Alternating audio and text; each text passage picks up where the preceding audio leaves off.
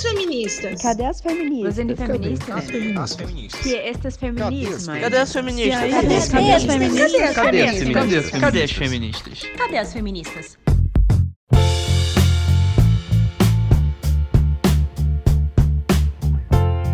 Uai, gente, cadê as feministas? Estamos aqui. Sempre aqui. Na política, na arte, no esporte, na luta pelo direito à terra, no Cadê as Feministas de maio, nós falamos sobre a presença das mulheres nos diferentes espaços de poder. Mas também mostramos o quanto ainda é difícil avançar, o quanto a política e a justiça ainda estão permeadas pelo machismo tóxico de cada dia. Falando de Brasília, eu sou a Aline Hack, a operadora do direito que adora problematizar. Eu sou a Luísa Arruda, bibliotecária e aspirante a psicóloga direto de São Paulo. Vamos para a pauta? Vamos lá. Vamos começar falando de bravata, bullying e por que precisamos de escola com partido. Um dos principais agressores de Dolores Aronovitch, conhecida como Lola, foi preso pela Polícia Federal no dia 10 de maio pela Operação Bravata. Marcelo Melo está sendo investigado por racismo, ameaça, incitação e a prática de terrorismo, como ameaças de soltar bombas em universidades públicas. Bravata significa intimidação. Eu acho que foi um avanço enorme e importa muito essa operação para cybermilitância que a gente faz aqui no Olhares e outras mulheres também fazem na internet. E como nós somos coagidas, né, Luiz, na internet. Exatamente, assim, é, a internet ela é um mundo real, né? Já deixou há muito tempo aquele conceito do mundo virtual, de que as coisas que acontecem na internet não se refletem aqui. A gente sabe que hoje é muito pelo contrário. E da mesma forma que a gente consegue agir positivamente na internet com o cyberativismo, os crimes, é, os crimes virtuais, eles são extremamente relevantes e finalmente a gente está vendo uma punição mais sólida é, nesses casos.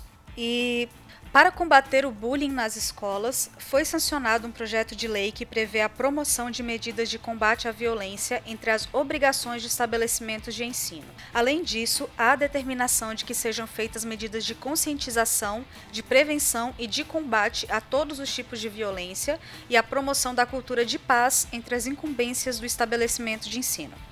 O projeto validado pelo Executivo neste mês é uma atualização à lei que trata de diretrizes e bases da educação nacional.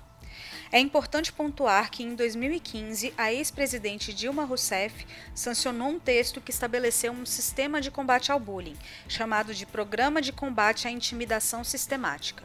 O texto assinado por Temer desta vez não traz essa especificação de como as instituições de ensino devem fazer ações de combate à violência e de promoção da paz. Até porque, em sentido oposto, o Escola Sem Partido avança na Câmara com a proibição do termo gênero. O texto assinado pelo deputado Flavinho, do PSC de São Paulo, proíbe o uso da palavra gênero e da expressão orientação sexual em sala de aula, mesmo em disciplinas complementares ou facultativas. Falar sobre gênero e discutir as diferentes formas de agressão, no entanto, são fundamentais para o combate à violência de gênero como nós já mencionamos no episódio 22, que nós conversamos com a Gina Vieira e com a Rayane sobre é, movimento, movimentos sociais na escola. Nós precisamos colocar os nossos olhares sobre é, esses, esses e essas adolescentes que estão em processo de formação de opinião, em processo de conscientização, de sensibilização e de conhecimento. A escola é um importante veículo de conhecimento para essas pessoas. E quantos fatos nós trouxemos dentro do, do episódio 22? É, é importante a gente destacar é, que o Escola Sem Partido, ele, ele já é uma coisa paradoxal dentro do próprio nome. Porque o princípio da escola, dentro da Constituição, dentro do Ministério da Educação, dos parâmetros curriculares nacionais, é, ela é idônea ela não tem que ter direcionamento ideológico, político, Nem partidário, né? partidário, nenhuma dessas coisas. É, o que acontece? Se a instituição de ensino ela tem um direcionamento dela, se é uma escola católica, evangélica, militar, é, montessoriana, ela vai seguir uma didática e uma filosofia com base nessa, nessa ideologia que é a da instituição de ensino. E aí você coloca o seu filho, você, né, dentro daqui prega o que você acredita, o que acha conveniente. Agora, em termos de estruturas nacionais de educação, o Escola Sem Partido propor coisas como retirar é, gênero, orientação sexual, é, a supressão de algumas disciplinas que são da base curricular nacional, isso já é já fere a democracia do ensino, porque essas questões são básicas no processo educacional. A escola, ela não serve só para te ensinar a ler, a escrever e a fazer cálculos. Ela está formando o cidadão. Quando a gente fala professor, a gente poderia estar falando em educador, porque o professor não tem que ter só o domínio do conteúdo da aula que ele dá. Ele é responsável pela formação do senso crítico, por passar valores éticos e morais dentro da escola, por é, trazer princípios de convivência social, por trazer políticas públicas para dentro da escola, porque a escola é uma entidade social.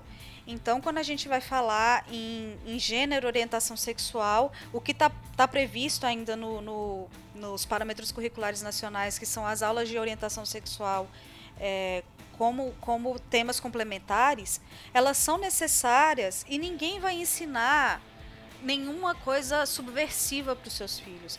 Vai trazer as questões de saúde pública para dentro da sala de aula, para que isso não se torne um problema no futuro.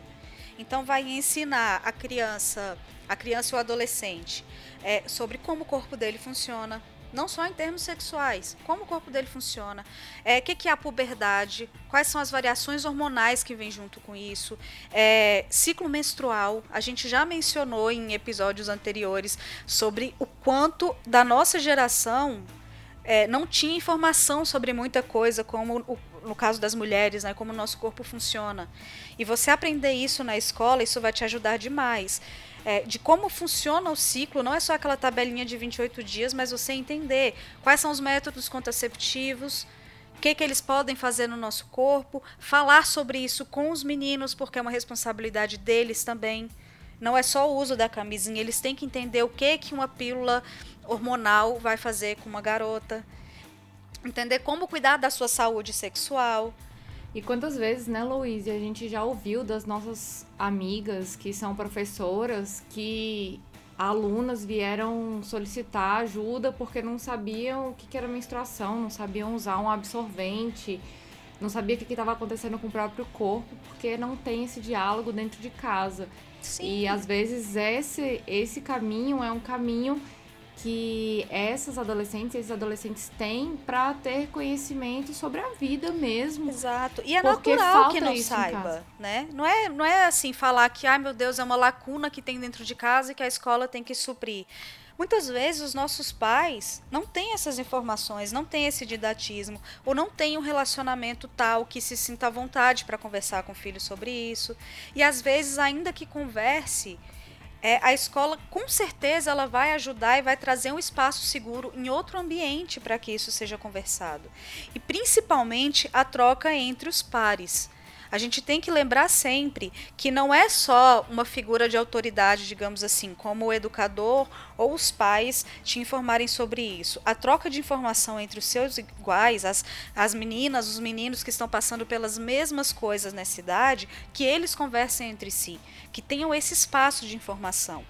Porque o, o, perigo hoje que a gente está sabendo, onde está saindo as informações de educação sexual, é da TV, que não está informando, né? Está trazendo de forma deturpada e principalmente da internet. Em termos de sexualidade mesmo, é o mais perigoso, porque a gente sabe que muitas das fontes são a pornografia, é, são revistas que falam coisas assim, de uma colocação que vai trazer uma leitura de mundo completamente equivocada para aquele adolescente, sabe? Então, esse espaço da escola ele é fundamental. Então, é, é muito problemático que uma, uma proposta desse tipo é tire essa, esse direito à informação é, sobre a sua saúde, sobre a sua vivência, sobre a sua experiência do âmbito da escola. Né? Isso é totalmente antidemocrático, para dizer o mínimo. Né? Se você quer um lugar que não trate desses assuntos, procure a escola com essa ideologia que você acha conveniente. Agora, colocar isso como sendo um padrão nacional é muito, muito problemático, muito equivocado. É, e o que, que a gente quer chegar, principalmente quando a gente coloca essas questões da necessidade da educação sexual e de conversar sobre isso na escola? É, uma menina ela relatou estupro após uma palestra sobre violência sexual na escola e o padrasto foi preso.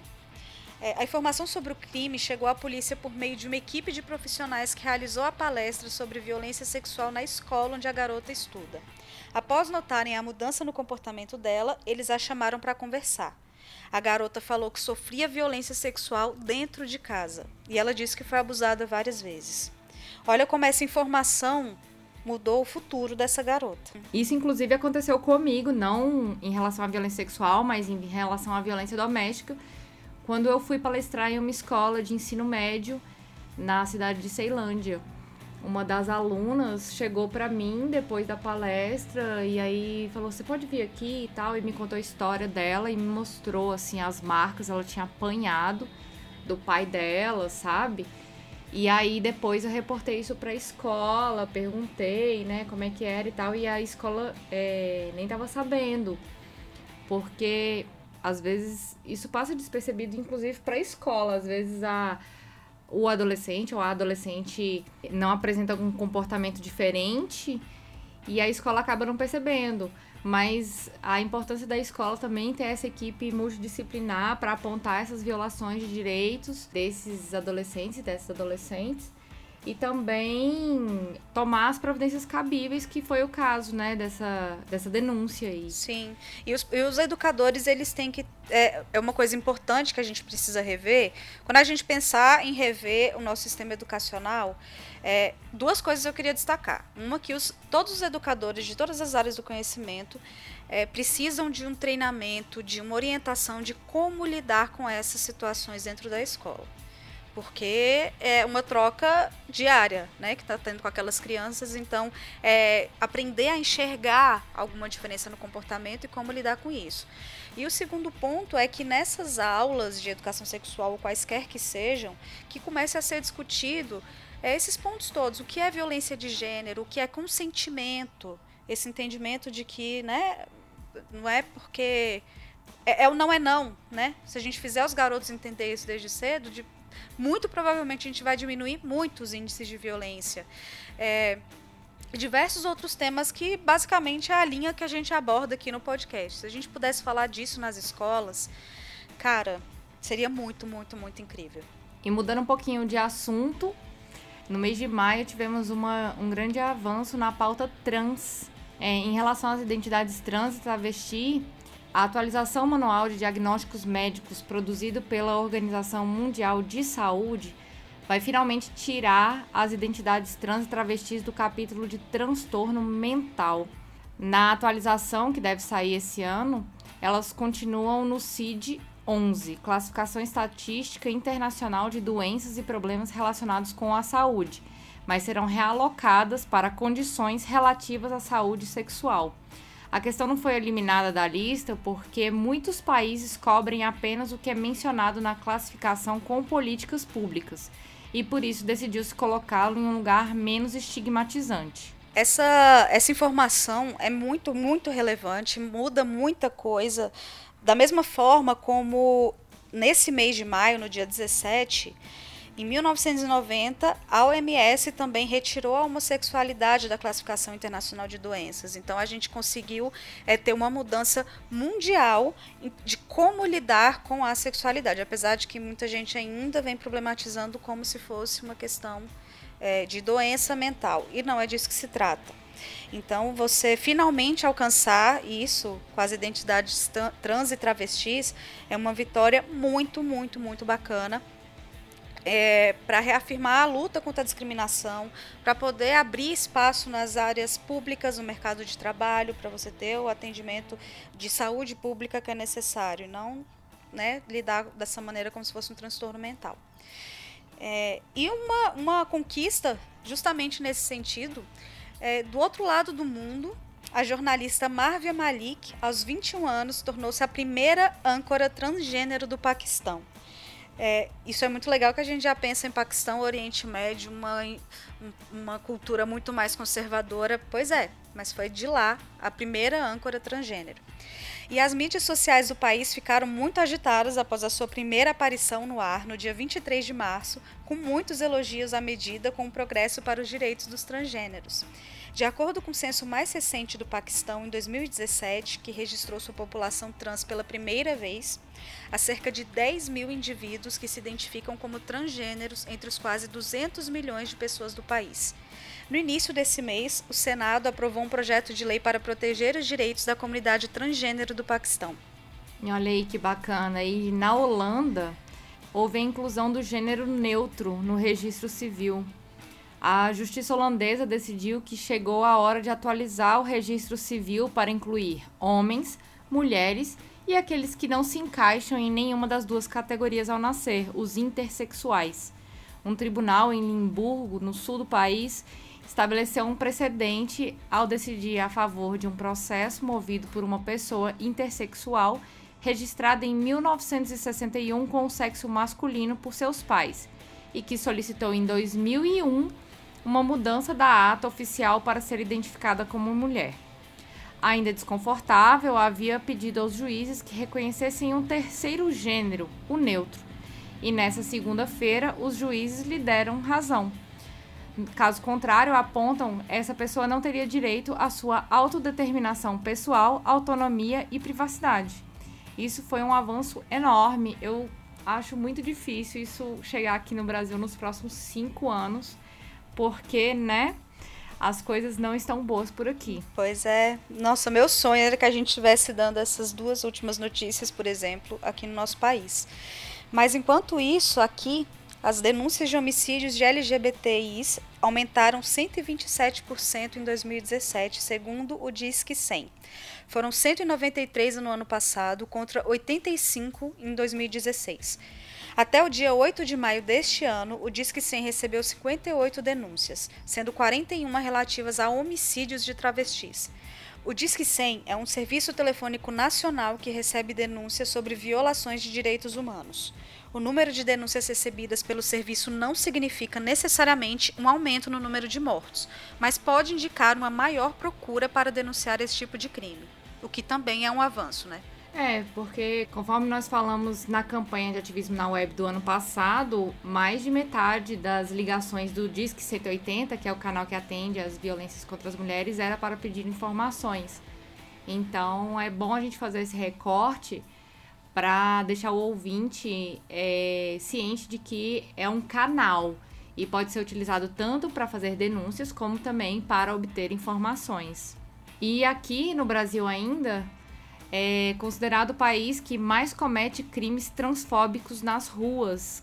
A gente já falou várias vezes aqui que o Brasil ocupa o primeiro lugar no ranking mundial que mais mata é, a população trans.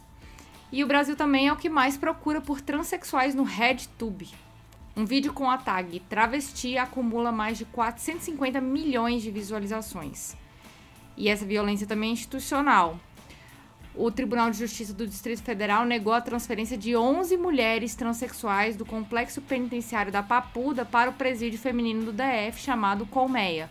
A decisão foi divulgada no dia 16 de maio, à véspera do Dia Internacional da Luta contra a LGBTfobia, data que marca o enfrentamento à violência contra lésbicas, gays, bissexuais, travestis e transexuais. Para negar a transferência, a juíza Leila Cury, da Vara de Execuções Penais de Brasília, citou a possibilidade de estupros e agressões físicas em presídios compartilhados por mulheres transexuais e cisexuais. A decisão foi caracterizada como um retrocesso pelo Conselho de Direitos Humanos do Distrito Federal, que recorreu dessa decisão. É um absurdo essa decisão. Eu li essa decisão com muita atenção. ela de fato é um retrocesso, ela é carregada de, de preconceito, sabe? Porque essas mulheres já estão reclusas, elas estão silenciadas e ainda tem que é, compartilhar a, a cadeia com homens, que é uma agressão enorme. A gente falou um pouquinho sobre isso em um episódio, no episódio de, do Sistema Prisional Feminino, que é o episódio número 10. E também lá nós indicamos algumas bibliografias e outros canais que vocês também podem ouvir a respeito desse recorte. E assim, é, a relação foi completamente contrária também, né? De temer que transexuais fossem violentar mulheres no presídio feminino, a chance dessas transexuais serem violentadas no, no presídio masculino é muito maior. Muito maior. Eu acho que é tipo uns 500% a mais. Eu não vou nem dizer que, que há a possibilidade da violência no presídio feminino, porque são mulheres. Né? Dentro do contexto de lá, pega essa estatística de, de, do índice de violência sexual nos presídios femininos, né, entre mulheres, do que acontece no, no presídio masculino. Aí se você coloca ainda uma transexual no, período, no presídio masculino, a conta, né, ela vai dizer bem para que lado que a coisa pesa. E isso é muito problemático. E ainda falando sobre o sistema carcerário. O Brasil é o quarto país que mais prende mulheres. 62% delas são negras. Mantemos privadas de liberdade cerca de 42.355 mulheres. A situação é grave e não há indícios de melhora. O Brasil mantém uma taxa de aprisionamento feminino de 40,6%, o que representa um aumento de 455% entre 2000 e 2016, como informa a Conectas, Organização Social de Direitos Humanos. No mesmo período, a Rússia diminuiu essa população carcerária em 2%.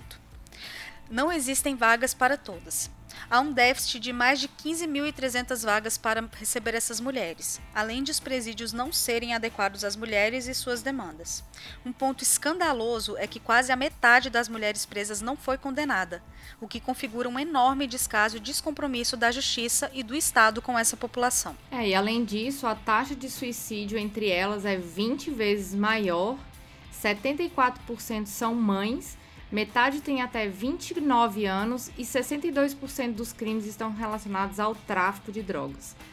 Vale lembrar que a gente falou um pouco desses índices no episódio número 10 de Sistema Prisional Feminino.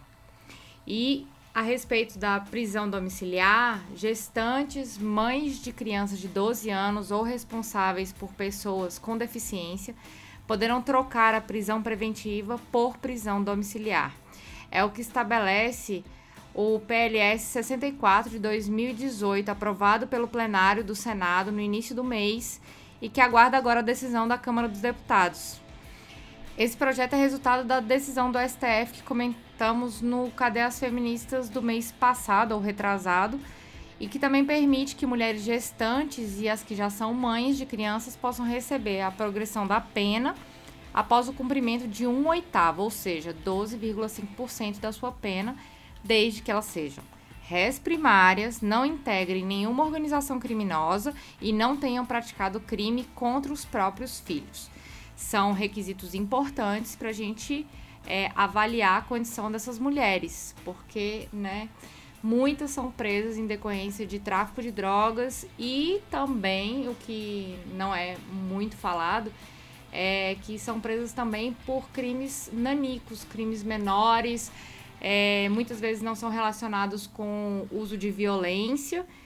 E, por fim, não dá para a gente deixar de comentar. Quase metade dessas mulheres não foi condenada, ou seja, elas estão presas provisoriamente, enquanto outras é, existem outras formas delas serem julgadas em liberdade já que existe a previsão na lei que permite isso. Se não houver ameaça, é, se for reprimar algumas condições dentro do sistema penal, permite que essas mulheres respondam por esses crimes em liberdade até que a sentença seja proferida pelo juiz e também confirmada em segunda instância.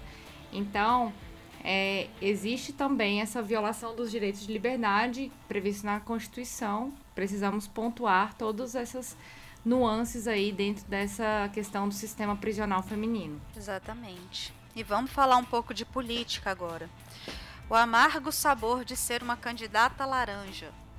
Aprovada em 1997, a Lei Eleitoral 9504 estabelece que, para as candidaturas aos cargos do Legislativo, cada partido ou coligação preencherá um mínimo de 30% e um máximo de 70% para candidaturas de cada sexo.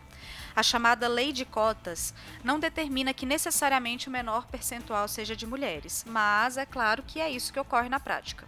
Só que isso não é o pior. Para cumprir a chamada lei de cotas, os partidos chegam a buscar mulheres na véspera do período de registro eleitoral, o que o Tribunal Superior Eleitoral e especialistas chamam de candidatas laranja. Mulheres que são usadas apenas para cumprir a cota de candidaturas femininas prevista na legislação brasileira. De acordo com o TSE, em 2016, 89,3% dos candidatos sem nenhum voto eram mulheres. E muitas vezes, justo, e muitas vezes essas mulheres nem sabem o que está acontecendo. É, no link que a gente vai colocar aí da referência dessa notícia, é, é contada a história de uma delas que foi tipo, ah, assina aqui o negócio para participar de uma coisa da comunidade, bababá. Tipo, não teve muita informação, ela achou que estava ajudando, assinou. Anos depois, ela foi descobrir que estava envolvida, que tinha sido é, posta como candidata. Então, assim, é, não, não só é uma coisa extremamente equivocada, não só é crime, como essas pessoas ainda agem de má fé muitas dessas mulheres nem sabem no que estão sendo envolvidas. Pois é, já lá nos Estados Unidos, o número recorde de mulheres disputará as eleições de 2018, constituindo apenas 20% do total de membros do Congresso hoje. As mulheres se anunciam como um motor de mudança nas eleições legislativas de meio de mandato, as midterms em novembro próximo, nas quais os democratas esperam conseguir por fim a maioria republicana e aplicar um duro golpe em um presidente que abominam. Que nós também abominamos, não é mesmo? Tá na moda É abominar presidente agora. e as mulheres, sobretudo as democratas, sentem que os direitos femininos estão sob ataque e estão abandonando os estereótipos para enfrentar ativamente as políticas de Trump em saúde pública, controle de armas ou meio ambiente. E aqui no Brasil, Marielle Franco, presente.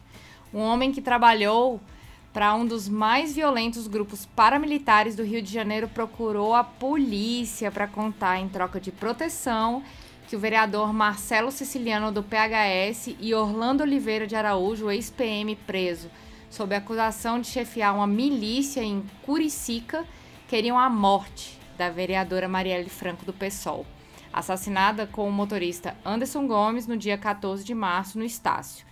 Em três depoimentos à divisão de homicídios da Polícia Civil, ele deu informações sobre datas, horários e até locais de reunião entre o vereador e o miliciano, que hoje cumpre pena em Bangu 9.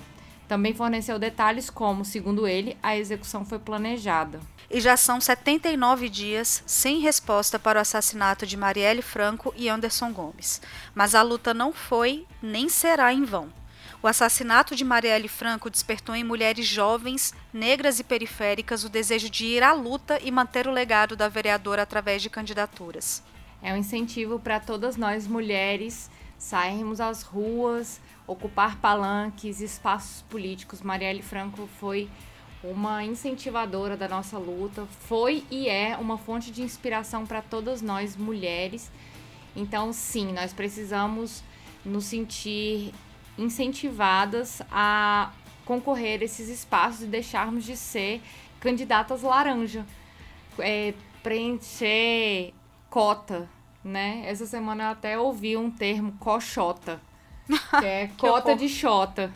Porque justamente isso, as mulheres elas estão ocupando essas, eh, essas cotas, mas sem ocupar de uma forma correta, de uma forma que elas estejam de fato presentes. Então sejamos presentes assim como Marielle foi. Exato. Vamos falar um pouco agora de arte.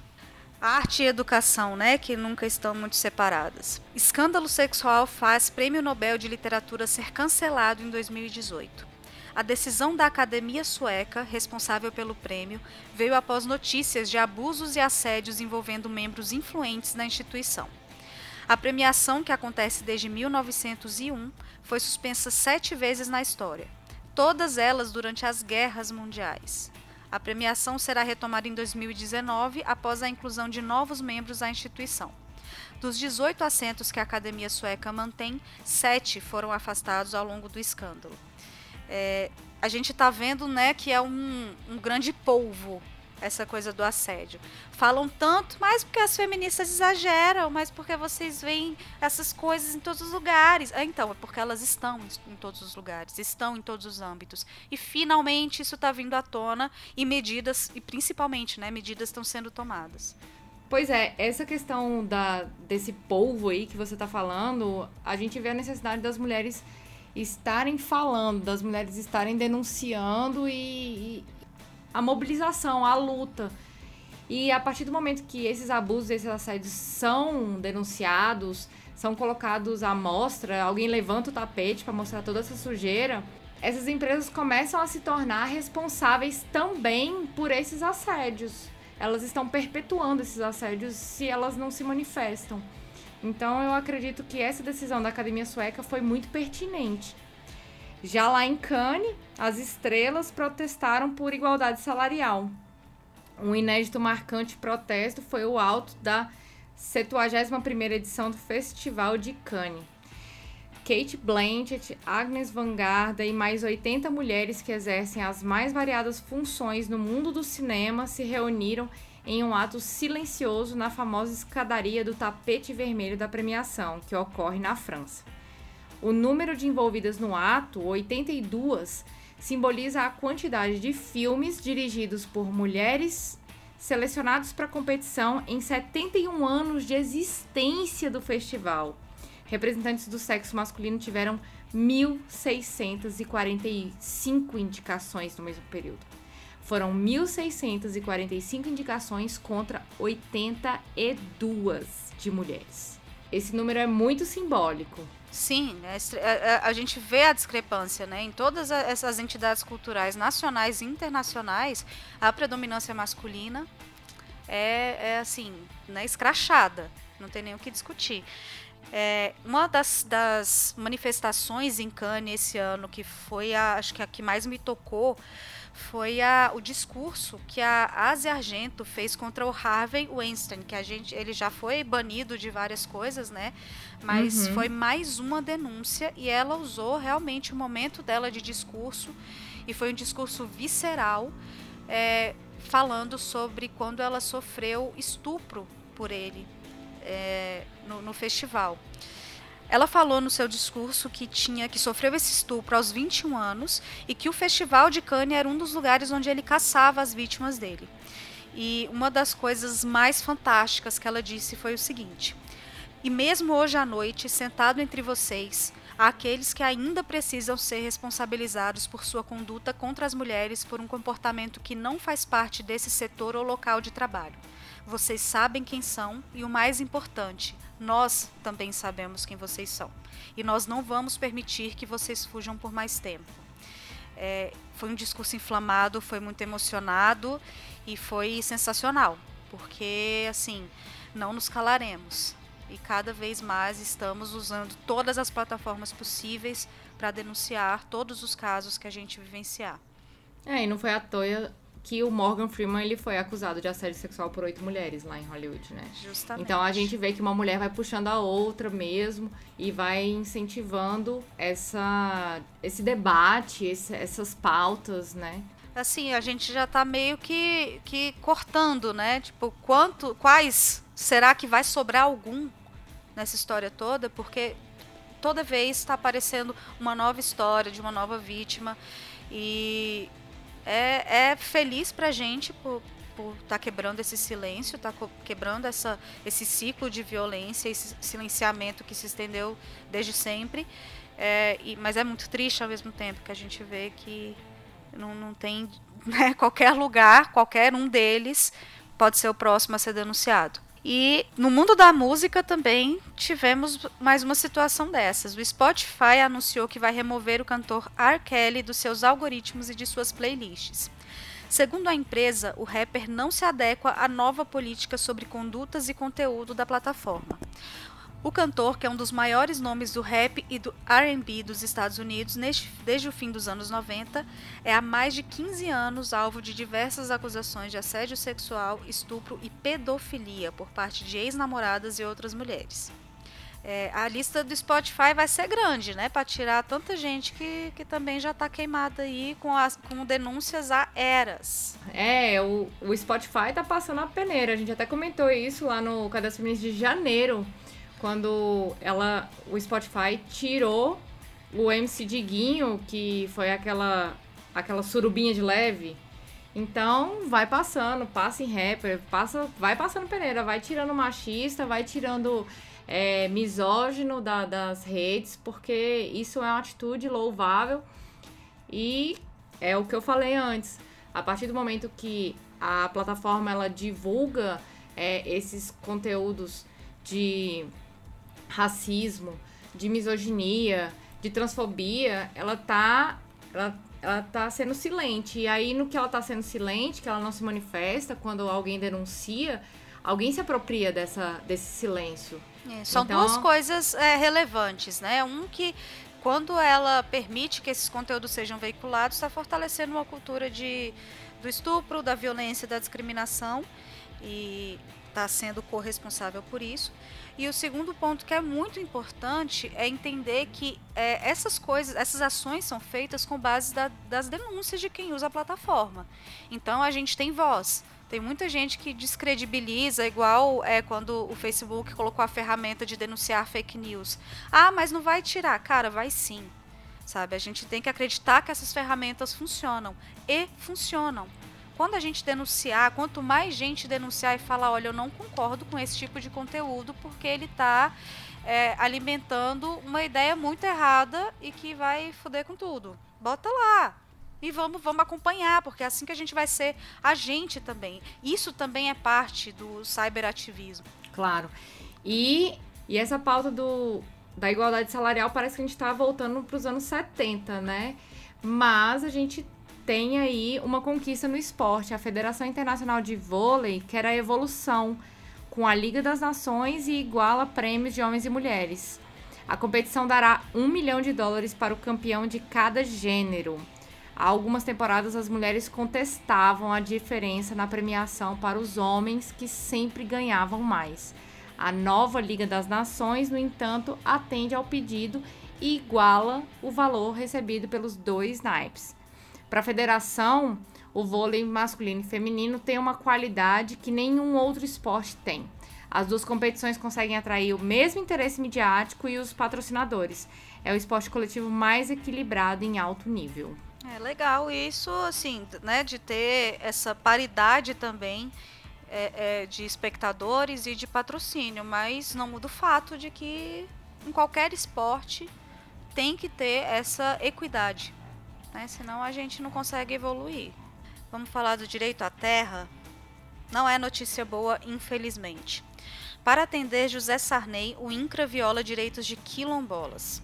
A titulação das comunidades quilombolas é um processo longo, moroso e ainda enfrenta muitas dificuldades, inclusive a pressão de políticos, partidos, mineradoras, madeireiras, hidrelétricas, monoculturas, bases militares, entre outras. O Quilombo de Mesquita, em Cidade Ocidental, no Goiás, no entorno do Distrito Federal, fica em uma região que tem sido valorizada pelo mercado imobiliário e tem sofrido com a pressão do deputado federal Jovair Arantes, do PTB de Goiás, para beneficiar José Sarney, do MDB do Maranhão. O Instituto Nacional de Colonização e Reforma Agrária, o INCRA, ignorou a legislação e reduziu de forma ilegal o território quilombola de Mesquita, de 4,3 mil hectares para cerca de 700 hectares, ou seja, de forma arbitrária, reduziu 82% a área do território. Essa decisão é um flagrante desrespeito à Constituição Federal de 1988, à Convenção 169 da OIT e a regras internas do Instituto sobre a titulação quilombola. De acordo com o jornal O Globo, a decisão do INCRA aconteceu após intenso lobby de Jovair Arantes, notório deputado federal e um dos donos, entre várias aspas, do PTB. Seu sobrinho Rogério é diretor do INCRA. E o terreno pertence a quem? A quase totalidade da área beneficiada com a decisão é da Divitex Pericumã, um empreendimento imobiliário que tem José Sarney entre os seus sócios. É importante a gente observar que no início desse ano nós tivemos a votação da ADI 3239 pelo Supremo Tribunal Federal, que começou no ano passado e só esse ano voltou para a pauta. Esse processo foi julgado, foi julgado no início do ano e a pauta era para discutir a respeito da, do histórico da Terra, do, do marco temporal. E aí depois dessa conquista pelas terras quilombolas no início desse ano, vem esse retrocesso que violou completamente o que está previsto na Constituição, o que está previsto nos regulamentos do INCRA, o que está previsto na, na, própria decisão da ADI 3239. E eu não consigo entender como isso passou. É. É mais uma das coisas que a gente não consegue entender que está acontecendo no nosso país, né? E a gente falou sobre, sobre a questão das terras quilombolas, das mulheres quilombolas no episódio 21. Então, voltem lá para vocês entenderem um pouco melhor o que significa esse tipo de ação na luta quilombola é, nas terras brasileiras. E outra notícia muito triste foi que o ministro Marco Aurélio Melo, do STF, concedeu o habeas corpus a Regivaldo Pereira Galvão, condenado a 25 anos de prisão por ser um dos mandantes do assassinato da missionária Dorothy Stang em 2005 em Anapu, Pará. O fazendeiro conhecido como Taradão foi solto no dia 25 de maio. Reginaldo é o único dos cinco condenados que teve direito de recorrer em liberdade. O mandante foi inicialmente condenado a 30 anos de prisão pelo Tribunal do Júri, mas em maio de 2017 sua pena foi reduzida para 25 anos pelo ministro Félix Fischer, do STJ. A Comissão Pastoral da Terra disse que a soltura de Galvão comprova a absurda situação fundiária do Brasil, que aí a gente tem aí as notícias da redução das terras quilombolas, do que está acontecendo no Brasil, de todas as questões que são discutidas aí no Congresso Nacional. Dorothy Stang, a gente falou um pouquinho sobre elas no episódio especial Cadê as Feministas? Somos todas Marielle. Falamos um pouquinho do que ela representava na luta. Ela era uma freira e trabalhava muito pelos movimentos sociais e foi morta justamente porque ela fazia parte desses movimentos, ou seja, assim como Marielle Franco. É, nesse episódio também da Marielle, a gente destacou a quantidade de ativistas dos direitos humanos que são assassinados no Brasil. E agora a gente vê mais um caso de. acaba sendo impunidade, né? É, a gente fica com o coração na mão para dar notícia desse tipo. É, falando um pouco de masculinidades tóxicas, a gente teve mais um, um passo do Papa Fofo falando por nós.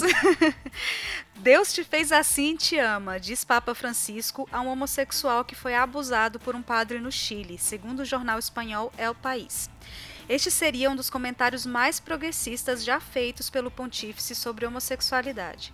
Que ele já é um pontífice super progressista, né?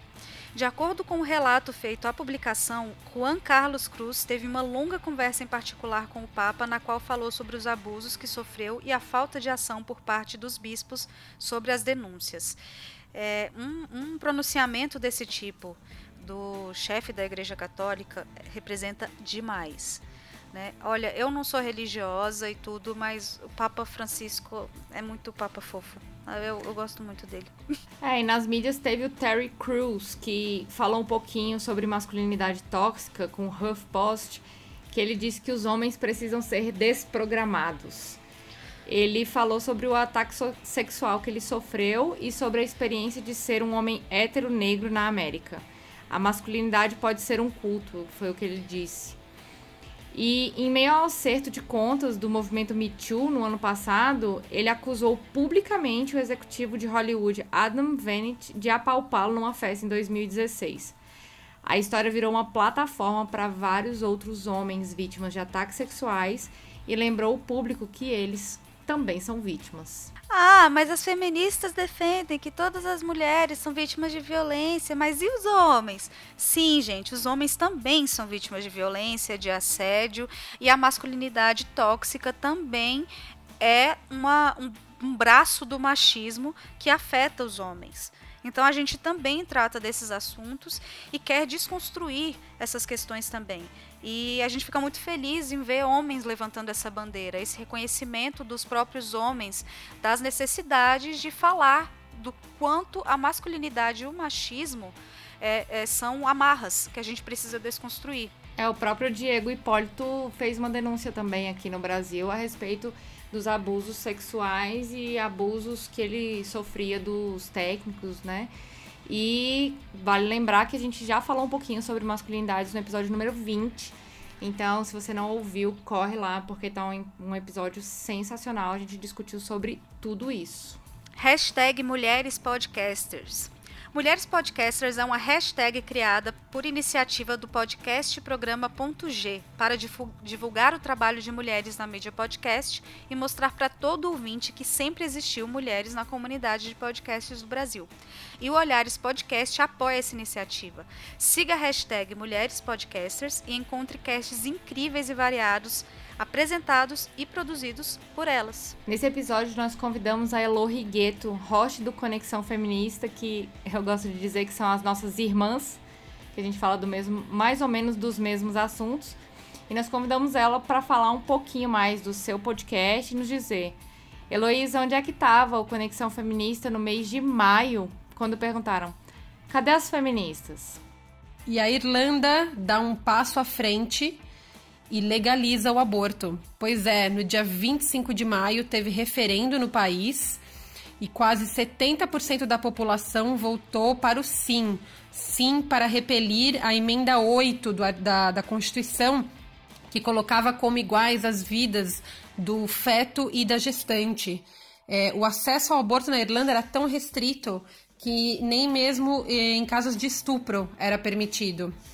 A campanha uh, Repeal the Eight, Repelir o Oito, que virou uma das hashtags mais conhecidas do movimento feminista, principalmente na Europa, é, começou para valer em 2011, depois que a, uma mulher, a Savita, ela morreu porque ela não teve acesso a um aborto seguro.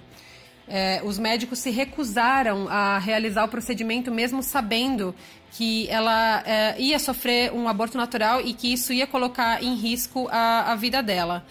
Bom, a gente comemora junto com as nossas uh, irmãs irlandesas e não dá para falar desse sucesso da campanha Repudiate sem falar do, do poder da, da hashtag né, que, que acompanhou a campanha, a hashtag Repudiate, exatamente a mesma, repe, repelindo o, o 8, repelir o 8.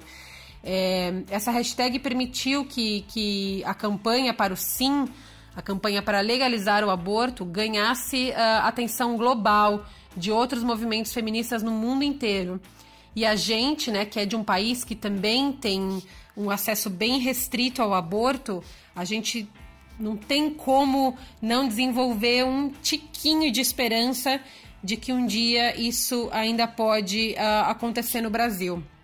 Outra coisa interessante é que o fato da Irlanda ter votado sim e em breve uh, o aborto vai, uh, enfim, ser permitido até 12 semanas e de 12 a 24 semanas com algumas, uh, com algumas restrições. É, a gente espera que isso tenha um efeito na Irlanda do Norte, né? Lembrando que a Irlanda é diferente da Irlanda do Norte. A Irlanda é, é um país independente e a Irlanda do Norte é parte do Reino Unido.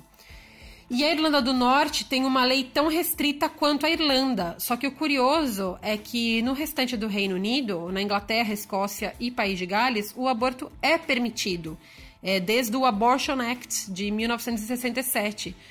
Ou seja, é Reino Unido, mas não tão unido assim quando o assunto é direitos das mulheres, né? O Abortion Act não vale para a Irlanda do Norte, mas há grandes esperanças de que os governos comecem a se mexer para mudar isso, porque agora a Irlanda do Norte é o único lugar das ilhas britânicas e irlandesas onde as mulheres são tratadas de forma diferente. É, a gente vai continuar acompanhando isso muito aqui de perto. Eu digo a gente ah, como Conexão Feminista, e eu digo de perto porque eu, que sou metade da Conexão Feminista, Heloísa, ah, moro aqui em Londres, então é, me interesso bastante por esses movimentos pelos lados de cá. Bom, você pode acompanhar essas notícias que a gente compartilha bastante na nossa página do Facebook, no Instagram, no Twitter, é só procurar por Conexão Feminista. E também você pode ouvir o nosso conteúdo original no YouTube, no youtube.com.br Conexão Feminista, ou como podcast. Você pode procurar a gente no SoundCloud ou em outros agregadores de podcast. Uh, no YouTube a gente faz as lives, a gente faz conversas que são transmitidas ao vivo e depois ficam arquivadas lá como vídeo para qualquer pessoa ver. E depois essas conversas são transformadas é, em podcasts. A gente tenta tratar de feminismo de uma maneira fácil, acessível e que seja interessante para todo mundo. É isso, super obrigada e vamos continuar lutando, vamos continuar repelindo os artigos 8 que existem por aí mundo afora. Caso tenha interesse em conhecer mulheres podcasters, acesse a hashtag Mulheres Podcasters e caso queira nos ajudar a promover a igualdade de gênero dentro da podosfera, compartilhe este programa com a hashtag Mulheres Podcasters e ajude a divulgar o trabalho feito por mulheres na mídia podcast. Gostou do programa? A proposta do Cadê as Feministas é selecionar e comentar sob o ponto de vista feminista as notícias no âmbito nacional e mundial mas infelizmente é inviável debater todas as notícias a respeito da nossa temática. Fizemos uma leitura minuciosa desses fatos para acrescentar nossos olhares a essas notícias que foram as que escolhemos para esse mês. E também gostaríamos de pedir desculpas pelo atraso do podcast, porque realmente a greve dos caminhoneiros afetou inclusive a rotina da nossa equipe. Então nós Pedimos desculpas e agradecemos demais a compreensão de vocês, ouvintes. Sim, e agradecemos também a você que teve a paciência e a curiosidade de ouvir o nosso pod até aqui. Muito obrigada. E se quiser falar com a gente, mandar um recado, fazer críticas ou sugestões, aqui vão os nossos canais. Twitter, Facebook e Instagram, arroba Olhares Podcast. Nosso site, olharespodcast.com.br. O e-mail é o falecom@olharespodcast.com.br. E nós também estamos no Deezer. O link vai estar tá aí na descrição do post. O episódio do Cadê as Feministas sai todo dia primeiro do mês. Esse mês foi só uma excepcionalidade. Então, se você quiser acompanhar mais de perto, acesse o nosso site, curta a nossa página no Facebook, fiquem atentos e atentas ao que compartilhamos por lá.